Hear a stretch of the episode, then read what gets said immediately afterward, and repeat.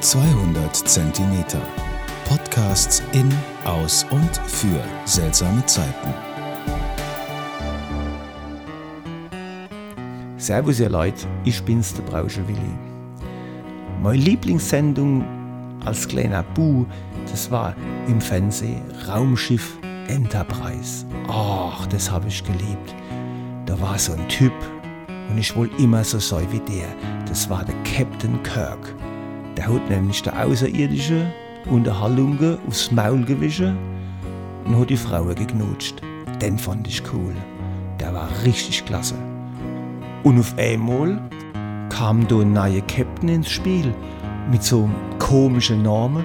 Jean-Luc Picard. Das war der neue Captain von der Enterprise. Was ist denn das für ein Name?